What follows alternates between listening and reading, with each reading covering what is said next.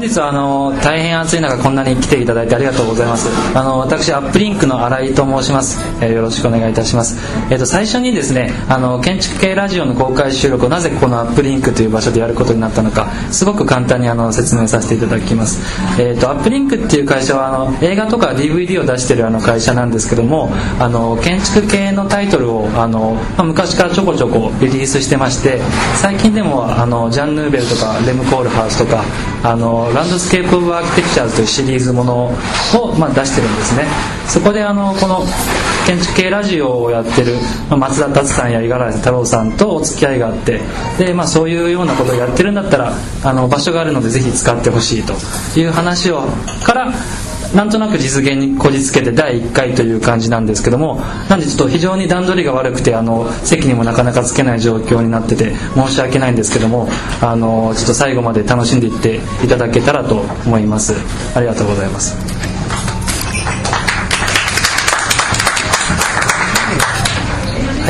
と、新井さんありがとうございました、えーと、それではですね今日は、まあ、建築系ラジオにとっては、えー、まあ、初めての公開有料イベントということであのどういうふうになるかと思ってたんですけどもあの非常に多くの方々に来ていただいて、えー、今日は本当にありがとうございます。とそれでは、まあ、早速収録の方に、えーと、入っていきたいと思いますがあの今回は、えー「東京論」というタイトルで、えー、テーマを組んで、えー、議論をしたいと思います。で、まあ、あのどうしてこの時期に東京論かということに関して、えー、と後で、えーまあ、ーメンバーの南康弘さんの方からあの具体的に説明をしていただきたいと思いますけれども僕の方からですねあの今回、まあ、東京論を選んだということに関してまずあの秋に、えーと、オリンピックの,、まあ、あの開催地が決まると、え、これ10月ぐらいじゃなかったかと思いますけれどもそれともう一つはあの最近割と東京論に関する本が出ていて、え、東京論ってあの80年代ぐらいから繰り返し東京に関する、えーまあ、議論というのがあると思うんですけれども例えばその、えーと、2007年が結構出ていて東博樹さんと北田明宏さんの「、東京から考える」という本が、出て人文系の人たちがこう、まあ、東京について、議論していたと。それから「テンプラスワン」という雑誌で、えーと、東京に関して特集っていうのは4回ぐらいあったと思うんです。で、まあ、テンプラスワンの最後の回のタイトルが「え、東京メタボリズム」という、え、タイトルですね。それからあと隈研吾さんが「え、新都市論、え、東京」という本も出していてで、まあ、どうしてこんなに東京が、え、最近こう話題になってるのかなということは、え、考えてみたかったので、えまあ、ぜひ東京ということで話を、え、進めていきたいと思います、え、それではですね、えーと、今回は、えーと、全体で4部に分かれていまして、えー、一番最初に、えーと、南康弘さんの方から、えー、と東京論の系譜それから新しい東京の知見に向かってということで、えー、話をしていただきます、えー、その後にですね、えー、今回、えー、ゲストで来られている、えー、山中慎太郎さん、えー、に第2部をそれから、えー、杉浦久子さんに、えー、第3部それから、えー、第4部を石川はじめさんに、えー、お願いをしております、えー、ということでそれでは早速南さんの方から、よろしくお願いします。えっと、どうも南です、今回ですねあの新しい地形としての東京っていうサブタイトルであの東京論についてのまあ、公開イベントをやるっていうふうな形で今、まあ、あのスタートしてるんですけどももともとですね、えまあ、この企画を、え、行うに至った経緯としてですねまずあの去年、え、建築学会でアーキニアリング展っていう展覧会がありましてそこであの日本大学の山中先生とですねあの僕の方のその研究室で国士舘大学の南研究室とでですね、えまあ、一緒にコラボレーションをして、え、都市に関する模型とプレゼンテーション展示を行ったんですね。でそこで行ったのがあの、まあ、山中先生の方は、えー、小島敏夫さんのお、まあ、東京に関するプロジェクト。それからあの、えー、僕らの研究室ではですね、え丹下健三さんの、えー、東京計画1960っていうものを対象にしてえー、模型を作って展示させていただいたんですけどもその時にですね、まあ、東京に関するあのプロジェクトさまざまなその建築家であるとかアーバンデザイナーが、えー、過去に発表したプロジェクトですね。それはあの金過去であるとかあるいは近未来っていうものを対象にしたものも含まれてるんですけども、えーまあ、そのプロジェクトリストっていうものを作ったんですね。でその延長でですねあの今回その学会誌の方でですねえー、東京を対象にして特集を組もうというふうなことになりましてたまたまあの山中先生とそれからあの小女子大学の杉浦先生と、私があの編集員の方に入っていたっていうことででかつですね3つの大学が、まあ、東京の、えー、たまたま都心に位置していたっていうふうなこともあって、えー、3つの大学の、まあ、合同でえ研究と共同の研究プロジェクトとして、えーまあ、今回東京を対象化するっていうふうなことになりました。であの先ほど MC の増田君の方から、まあ、なぜ今東京かっていうふうな話があったんですけども、まあ、結論から言うとですねなぜ東京を取り上げてたかっていうふうなことの、まあ、理由はもともとはありません。っていうのは、まあ、たまたま、えー、3つの大学が東京にあったり、まあ、今日、まあ、お越しになっている方も、えーまあ、東京で活動していく人も含めて、まあ、そうでない人もいると思うんですけども、まあ、今たまたまこちらに集まっているっていうようなことがあるんですけどもあの東京を対象化するっていうふうになった瞬間にですね、まあ、非常にその対象が巨大ですから、えー、どこから手をつけてもいいかもわからないしあの何を対象とするのが最も東京らしい一断面をですね切り出すのかっていうようなことも、まあ、我々にしてみればそそんなに分かっているわけではなくっていろんなその議論を積み重ねていく過程でですね結果的に今東京の地形っていうものを新しく捉え直すっていうことが非常にアップトゥーデートで、まあ、現代的な課題に接続するんじゃないかなっていうふうな、まあ、問題意識があったわけですね。で、まあ、あの先ほど東京論の系譜っていうふうなことがあったんですけども、まあ、あの短い時間の中なので代表的なところだけ、まあ、話をしますけども例えば1900、えー、主として80年以降にですね牧文子さん牧文子さんがですねまとめられた「理学りする東京」っていうふうな本があって、まあ、これは非常にこう複雑な地形としての東京っていうものを非常に丹念に読み解いた研究所としては代表的なものとして上がってくるんですけどもあるいは、えーまあ、陣内秀信さん先生ですね陣内さんが、えー、まとめられてる東京の空間人類学、まあ、これは主として水の都としての江戸東京っていうものをベースに、えーまあ、実際的なフィールドワークに基づいて、えまあ、東京を読み解いていくっていうふうな文脈があるわけですよね。えーまあ、それからですね、えー、っと1980年代90年代それから2000年代以降の流れの中で例えば記号としてのその東京論、えー、ですね江戸東京論えー、まあ、都市テキストの都市をテキストとして改めて読み解くっていうふうなその視点があの一つのその盛り上がりを見せたっていうふうなことが一つあってそれからもう一つはですねあのよく言われることなんですけども例えば高度情報化社会とか高度資本主義っていうふうな言葉に対応するようなその資本と流動と情報とが交錯する、まあ、非常にこうフローな空間としての東京っていうものが一つあるわけですよね。それからもう一つはその大都市の文脈で見た場合に例えばその都市圏人口っていうものをその比較するとですね東京っていうのはあの、まあ、世界一なわけですよね、まあ、これはあのなんていうかあの情報のデータの取り方によっていろいろと差異はあるんですけども大都市圏の世界人口が第一であるっていうことはおおむねその理解としては一致していて第1位がまあ大体3000万人内外のオーダーですよね。それから第2位がニューヨークですね。ニューヨーク。それから第3位がですねソウル。第4位がメキシコ。それからあとはそのムンバイとかデリーとか、まあ、いくつかのそのメガロポリスが続くんですけども人口がまあ世界一集まっていてでまあその大都市、まあ、グローバルシティという一方で、えー、側面があるわけですよね、えーしたがって非常にそのハイ密度なその大都市であるっていうこととそれからその非常にこうグローバルシティとしての、まあ、世界都市としてのある役割を持っているっていうようなことも含めてその東京の東京性、まあ、あるいはその東京の特殊性みたいなものが、まあ、どこにあるのかっていうことを探っていこうとした時にあの例えば中澤慎一さんのアースダイバーであるとかで今日発表されるその石川はじめさん方がですねたちがですね、まあ、いろいろと活動されてるすり鉢学会とかそれから、まあ、テンプラスワンという雑誌の42号でまとめられたグラウンディングとかですね。それから、まあ、宮本、えー、勝弘さんですか。宮本さんが建築家宮本さんが、えー、本としてまとめられているその環境ノイズエレメントとかあのなんていうか非常になんていうかこうあるゲニウス・ロッキーとしての場所としての東京っていう文脈とそれからそこから離れた非常にこう虚構的なあのフィクションとしての東京みたいなものが二重写しにオーバーレイされていて、えーまあ、それを視点として考慮しながらかつその東京を読み解くとなるとですねあの一つは何かこう高度化された地形としての東京という文脈が、まあ、浮かび上がってくるのかなっていうふうに思ったんですね。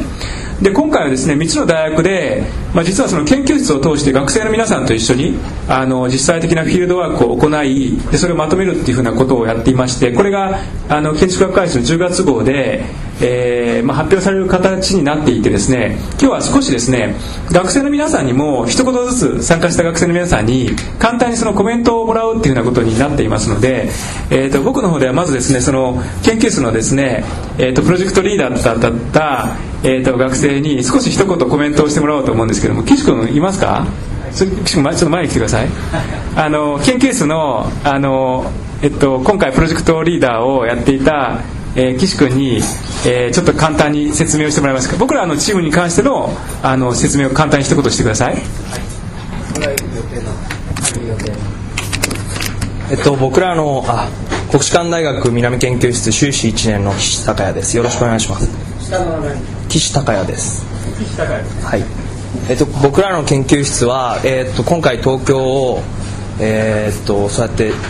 調査するにあたってその大きな都市である東京の一部に絞ってという形からまず東京を探っていくっていうことを始めました。そこで僕らが対象にしたのが、えっと、渋谷渋谷の、えっと、スクランブル交差点を中心にえっと、調査をしていって、えっと、東京の地形って言ったらやっぱり谷になっている渋谷がそういう目立った面白いことが何かあるんじゃないかっていうことで渋谷を対象にして調査しました。そこでいろいろなんか歩いたりしてした時にまあ僕ら建築学科なので、えっと、建物に登ってその地形を全域を見てみようっていうことでいろんな高い建物に登ったりえー、と道路を見たりとかいろいろしてたんですけどあたかも地形を見ようと登ったんですけどそれが逆にビルとか建物しか見えないっていうことで何かこう GL じゃなくてその建物がなんか仮想の山みたいなものに見えてでそれから僕らの調査がどんどん面白くなっていったと思うんですけどその地形渋谷の谷を見ようとしていたらそのいろいろな建物が谷を全然見えなくしていてそれがあのあたかも谷なのに山脈があったりとかそういう建築としての谷があったりとかそういうことを、えー、っと今回のプロジェクトでまとめていきました。はいどうもありがとうございます。じゃああの僕の方のイントロダクションとしての最初のコメントはあのこれでちょっと終わりにしたいと思います、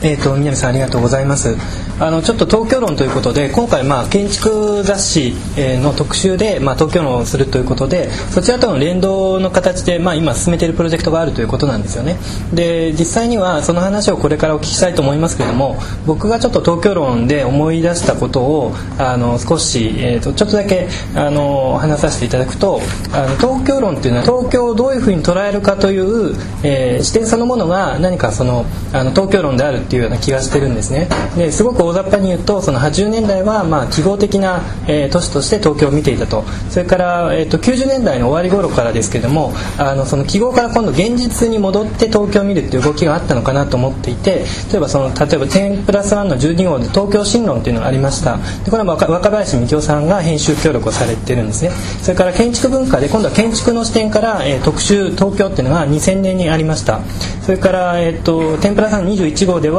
えー、塚本、えー、吉原さんと梶間桃代さんの編集協力に東京リサイクル特集とこれはやっぱりリサイクル計画ですね。で東京をいかに使うかみたいなことをやっていて現実の東京に目が向けられていたなと思うんです。でそれから次にですねこれつい最近ですけど2005年から2007年頃にかけて今度は社会学からの視点みたいなものが多かったのかなと思っていて例えばその、えっと、東京スタディーズって本があってこれは吉見、えっと、俊也さんと若林幹夫さんの、えーまあ、編集の本ですね。それから天ぷらさんでも生きられる東京という特集がありましてこれは内田隆三さんの特集です。それから、えっと、先ほどちょっと挙げた「東京から考える」という本がありましたけどもいずれもその人文系の人たちが東京についてのいろんな本を書かれていたのが、えー、そういう時期がありましたと。でそれが最近の特徴は何かっていうとあの大規模再開発とオリンピックじゃないかなと思っていて、まあ、ちょっとあの金融危機があって状況が変わったかもしれないんですけれどもあの例えばインターコミュニケーションの61号で東京スキャニングという特集がありました。それからまあ熊さんの新都市論東京っていうのはやっぱり大規模再開発を取り上げて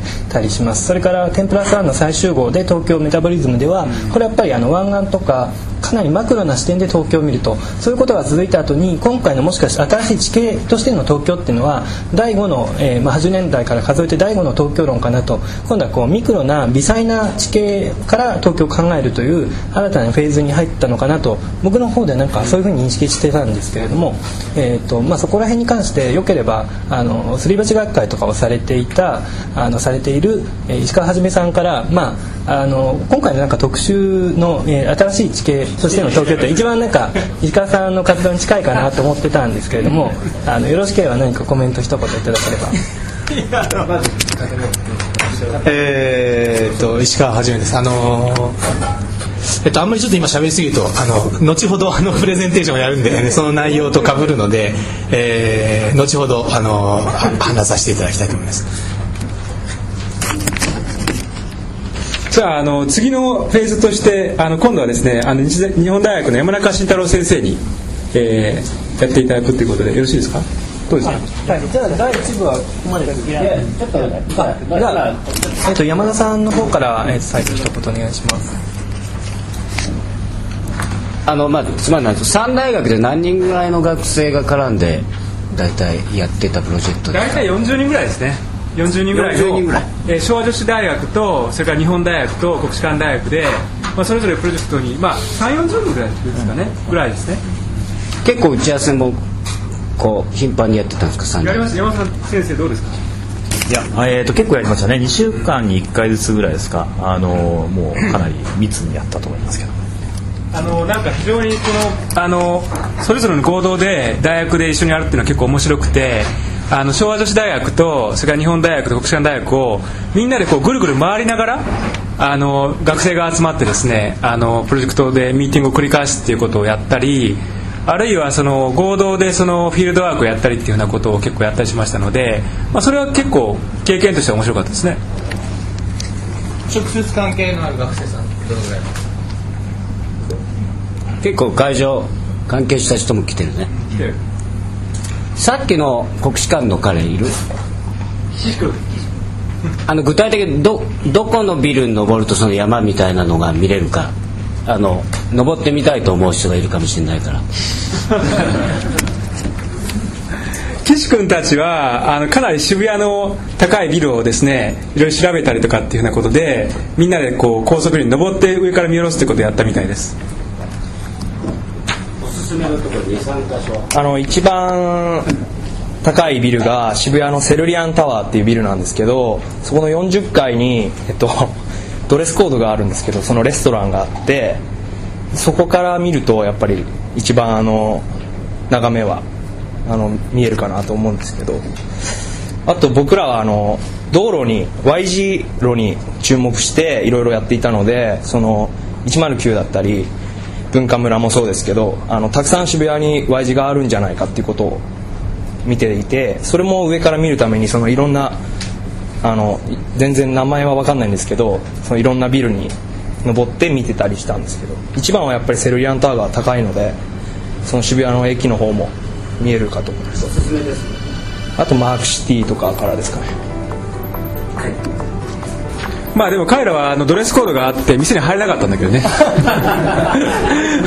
店の人に拒否されました。あれでも店の人にあの撮ってもらった写真がすごく良かったですね。あのだからぜひその交互期待で建築雑誌の方見てもらいたいと思います。あ写真があるんですね、うん。あのすごくいい写真撮ってます